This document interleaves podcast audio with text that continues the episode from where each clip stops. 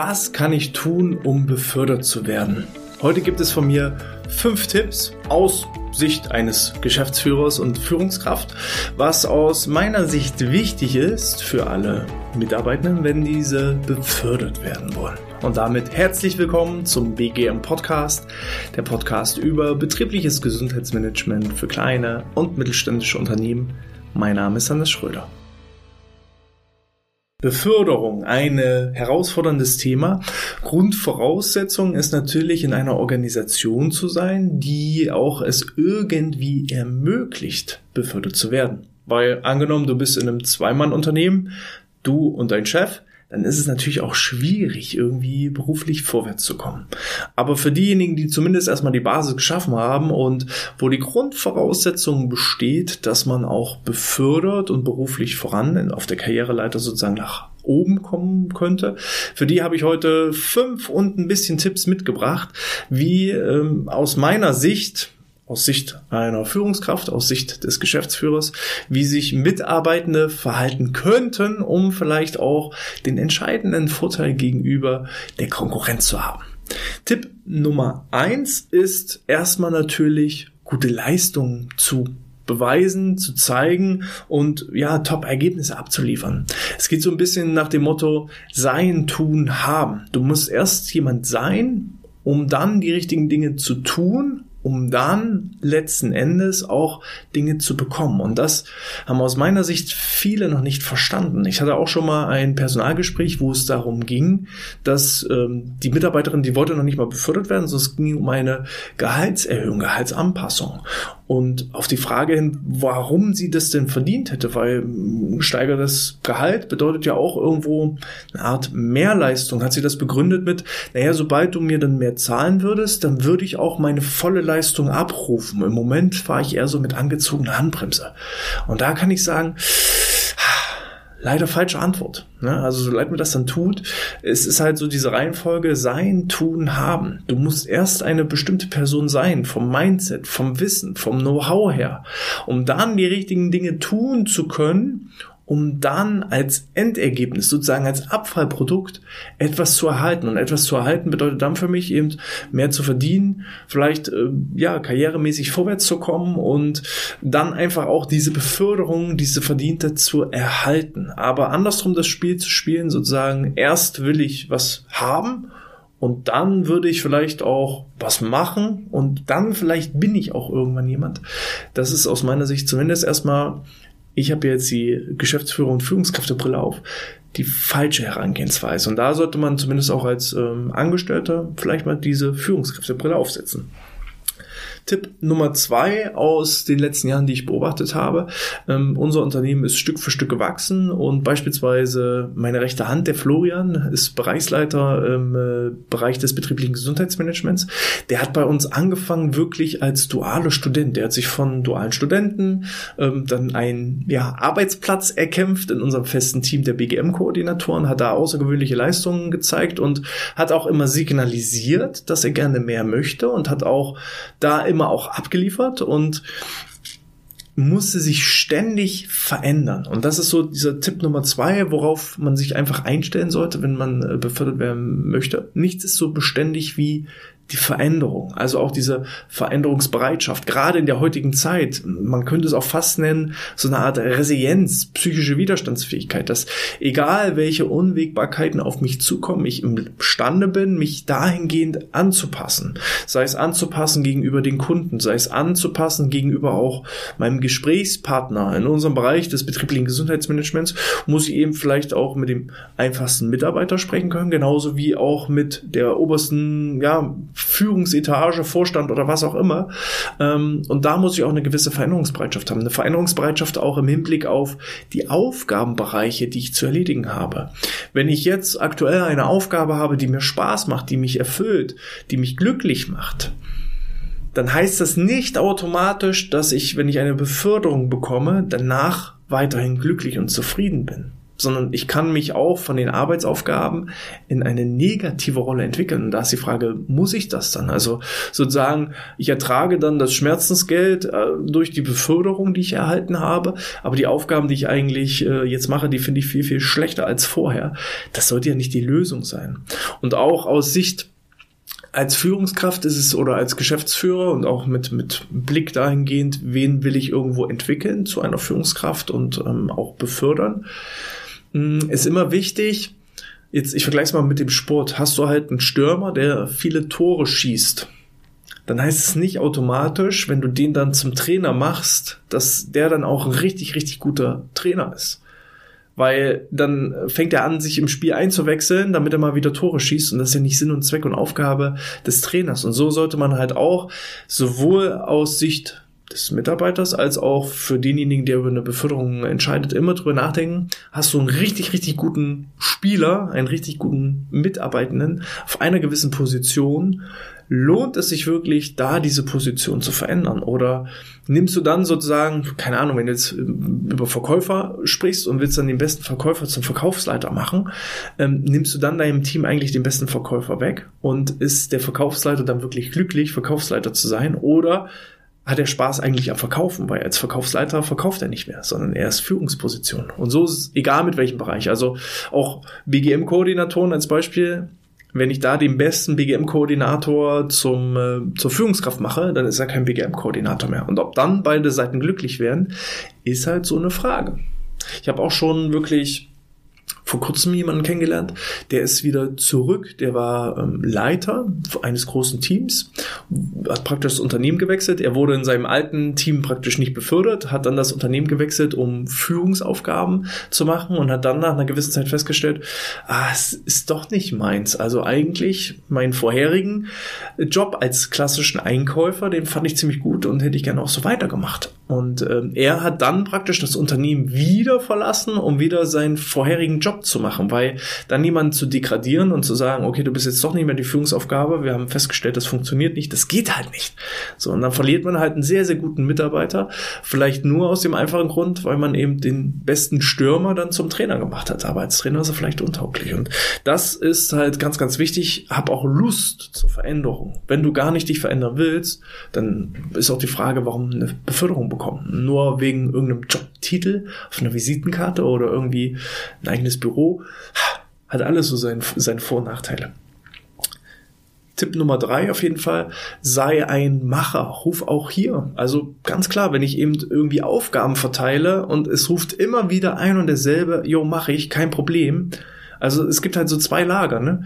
Du stellst eine Frage in den Raum, was weiß ich, du hast Teammeeting und willst als, als Geschäftsführer oder Führungskraft willst eine Aufgabe verteilen und während du schon anfängst, diese Aufgabe zu anzumoderieren, gibt's halt diejenigen, die nach unten gucken auf einmal und hoffen, auch oh, hoffentlich verteilt er es nicht an mich. Ne? Und dann gibt's diejenigen, wenn du dann fragst, so, du hast erklärt, um was es geht und fragst dann, würde es jemand übernehmen. Dann gibt's halt auch die wenigen, die dann immer gleich sagen, jo, hier, mach ich, kein Problem, ich kümmere mich drum.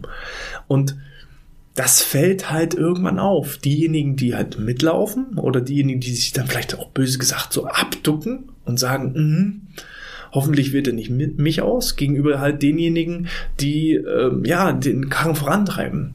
Es gibt ja auch so die Sinnbild A, B und C Mitarbeiter. A-Mitarbeiter, die ziehen den Karren, B-Mitarbeiter, die laufen nebenher und C-Mitarbeiter, die sitzen oder liegen halt auf dem Karren drauf und lassen sich ziehen. Und da ist halt ganz klar, diejenigen, die Macher sind, die Dinge anpacken. Ich gucke da auch häufig so, hm, was sind Leute, die auch in ihrer Freizeit noch viel machen, die gar nicht nur im Job Top-Performance zeigen, sondern die sich vielleicht auch irgendwo ehrenamtlich engagieren, die irgendwo auch im Freizeitbereich Verantwortung übernehmen, die vielleicht auch bei, sei es beim Fußball, Mannschaftskapitän sind oder da vielleicht irgendwie eine Mannschaft übernehmen und trainieren oder was auch immer. Also wo übernehmen sie auch ja, Verantwortung und sind halt sozusagen Unternehmer im Unternehmen, weil die möchte ich ja haben.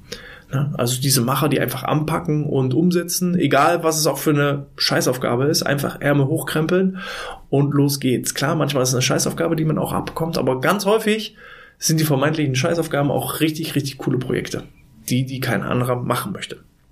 Tipp Nummer vier ist einfach auch, ja, Anwesenheit zeigen. Sozusagen auch hier wieder das Thema tue Gutes und rede darüber. Natürlich jetzt auch nicht immer sich im Vordergrund stellen sagen, hier, guck mal, was ich alles Schönes gemacht habe, sondern es muss so eine schöne Balance sein zwischen, ich kriege es mit und ähm, es ist noch angenehm, es mitzubekommen. Also Mm, es gibt ja auch, ich hatte mal einmal darüber berichtet in einer Podcast-Episode, wo es darum ging, ähm, wer wird denn eher befördert? Diejenigen, die die ganze Zeit im Homeoffice sind oder diejenigen, die anwesend im Unternehmen sind. Man hat festgestellt, dass diejenigen, die im Homeoffice sind, produktiver sind. Es bekommt aber keiner mit und dadurch werden eher diejenigen befördert, die also immer vor Ort sind. Und ja, auch ich bin ein Mensch, auch ich kann halt nur das bewerten, was ich sehe. Und dementsprechend ist auch sozusagen ab und zu mal ja Feedback zu geben als Mitarbeiter, dass man sagt, Mensch, das und das und das habe ich in letzter Zeit erledigt das ist schon vom Vorteil, weil dann habe ich wieder als Geschäftsführer, Schrägstrich Führungskraft eben den Überblick, wer macht was, mit welcher Qualität, mit welchen Ergebnissen. Und solange es nicht ähm, ja überdringlich ist und, und so überdrüssig ist, sozusagen bei jeder kleinen Aufgabe, die man erledigt hat, äh, gleich zu sagen, hier guck mal, was ich alles Schönes gemacht habe.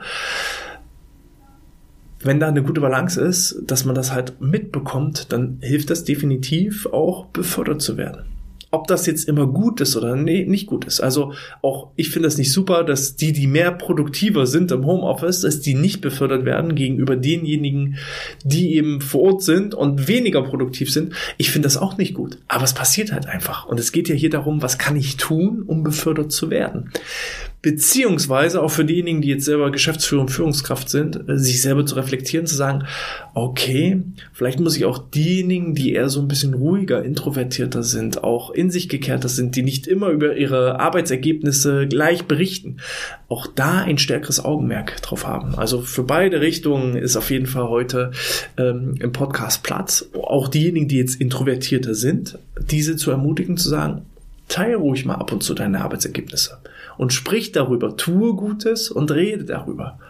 Das ist vollkommen in Ordnung. Tipp Nummer 5 ist äh, wiederum auch, ähm, versprich nicht zu viel. Ich bin da so ein Freund vom Prinzip des Over-Delivering. Also versprich eher Sachen und liefere noch ein bisschen mehr. Auch ich versuche manchmal einfach, ähm, ja, ich verspreche jetzt heute zum Beispiel, das ist ein schönes, schönes Beispiel, ich verspreche euch fünf Tipps und es gibt noch so einen kleinen Bonustipp on top. Und hätte ich euch jetzt fünf Tipps versprochen und bloß drei geliefert, dann wärt ihr enttäuscht gewesen. Hätte ich euch fünf versprochen und fünf geliefert, dann hättet ihr gesagt, okay, war ganz nett. Aber wenn ich jetzt noch einen Bonustipp obendrauf liefere, dann äh, und der vielleicht auch noch hilfreich ist, dann sagt ihr, oh cool, damit habe ich gar nicht gerechnet. Und genau diesen selben Effekt solltet ihr auch erzielen beim Thema versprich nicht zu viel. Also nicht ähm, große Worte und nichts dahinter, sondern eher normale Worte und viel dahinter. Auch nicht underperformen, also auch nicht zu klein stapeln, sondern auch hier wieder eine gute Balance zwischen ich verspreche Dinge und lege noch ein oben drauf. Und das macht es eben einfach, macht es eben perfekt. Ne? Also im Restaurant, wenn ich eben ein Steak bestelle und zu dem Steak gibt es noch eine richtig leckere Kräuterbutter, ja, das Besseres gibt's auch gar nicht. Und das solltet ihr eben auch erreichen, einfach nicht zu viel zu versprechen oder zu wenig zu liefern, sondern vielleicht so over-delivern, kleines bisschen oben drauf zu packen. Wie schon angekündigt, Bonustipp Nummer 6 bei den ähm, ja, fünf Dingen, auf die du achten solltest, damit du auch befördert wirst. Tipp Nummer 5 ist einfach, sei positiv. Also wenn ich die Wahl habe, jemanden zu befördern, der pessimistisch ist, der alles kritisch hinterblickt, der alles in Frage stellt, der vorher erst immer nach den Fehlern sucht, anstatt irgendwie an, an Lösungen zu arbeiten, der andere unterbuttert, niedermacht, da würde ich mich eher für den Optimisten entscheiden. Und äh, es ist auch ganz, ganz witzig. Ich habe vor kurzem auch einen Podcast zum Thema, äh, wie investieren Unternehmer. Und die Unternehmer, das hat sich herausgestellt, das sind so jeder Unternehmer ist irgendwie Grundsatzoptimist. Also wenn du nicht optimistisch eingestellt bist, dann gründest du halt kein Unternehmen, weil du würdest eher alles sehen, was alles für Gefahren sind und was alles anstrengend ist und was man da alles machen muss und was alles passieren könnte. Und ich glaube, niemand, der Unternehmer ist, ist irgendwie Grundsatz pessimistisch eingestellt, sondern die sind alle eher so vom Grundsatz her Optimisten.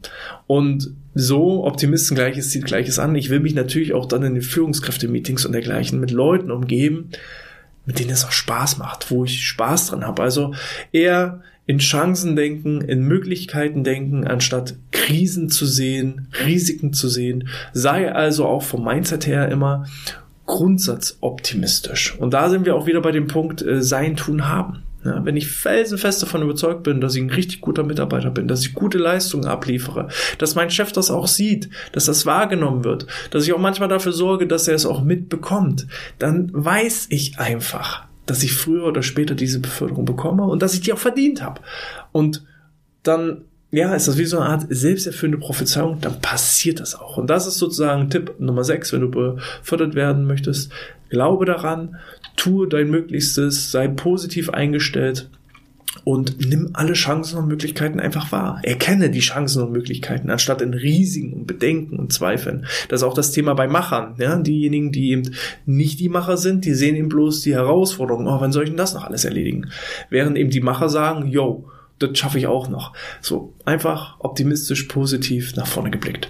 Das sind meine Tipps, wenn äh, du befördert werden möchtest. Falls du noch weitere Tipps hast, dann schreib sie gerne in die Kommentare oder gerne auch als 5-Sterne-Bewertung in iTunes oder in der Apple Podcast App. Ich lese alle Bewertungen, ich lese alle Kommentare und ich antworte auch darauf. Und äh, falls euch das noch nicht reicht, dann gerne einfach unser Newsletter abonnieren unter bgmpodcast.de slash Newsletter. Einmal Namen eintragen, E-Mail-Adresse eintragen und schon bekommt ihr jede Woche die neuesten Tipps, Trends und äh, ja, News zum Thema betrieblichen Gesundheitsmanagement. Und dann verpasst ihr auch nichts mehr. Tja, dann sehen wir uns auch entsprechend beim nächsten Mal wieder. Ich wünsche euch alles Gute, bleibt gesund und sportfrei.